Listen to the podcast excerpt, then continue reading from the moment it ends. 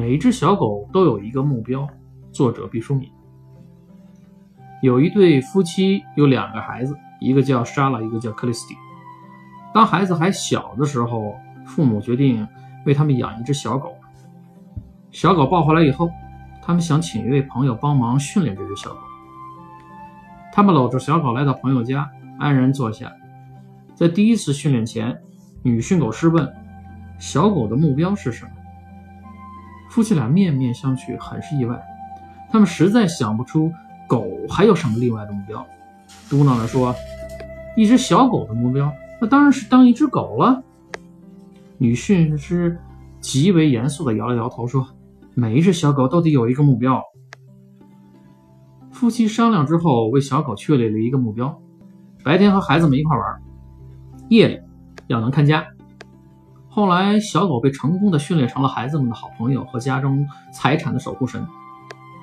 这对夫妻就是美国的前任总统阿尔戈尔和他的妻子丽卡。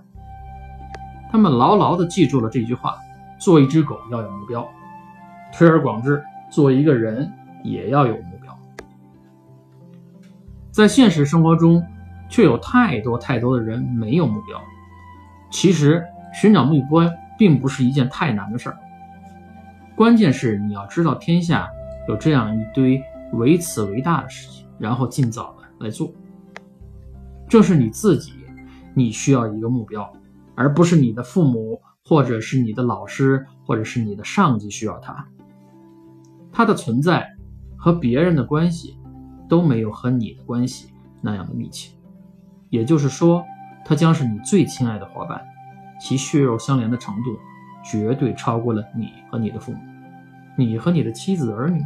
你和你的同伴以及领导的关系，你可能丧失了所有的财产和所有的亲人。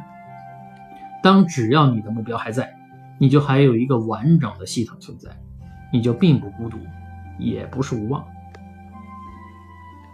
我们常常把别人的期待当成了自己的目标，在孩童的时候，这几乎是顺理成章的事情。但是你会渐渐的长大，无论别人的期望是怎样的美好，它也不属于你。除非有一天，你成功的在自己的心底移植了这个期望，这个期望生根发芽，长成了你的目标。那时，尽管所有的枝叶都和本源的母体一脉相承，但是其实它已经面目全非，它的灵魂完完全全只属于你，它被你的血脉所润养。我们常常把世俗的流转当成自己的目标。这一阵子崇尚钱，你就把挣钱当成了自己的目标，殊不知，钱只是手段，而非目标。有了钱之后，事情远远没有结束。把钱当成目标，就是把叶子当成了根。目标是终极的代名词，它悬挂在人生的瀚海之中，你向它航行，却永远不会抵达。你的快乐就在这跋涉的过程中流淌。而并非是把目标据为己有。从这个意义上说，钱不具备终极目标的资格。过一阵子流行美丽，你就把制造美丽、保存美丽当成了目标。殊不知，美丽的标准有所不同啊！美丽是不可以变化的，目标却是相当恒定的。美丽之后你要做什么？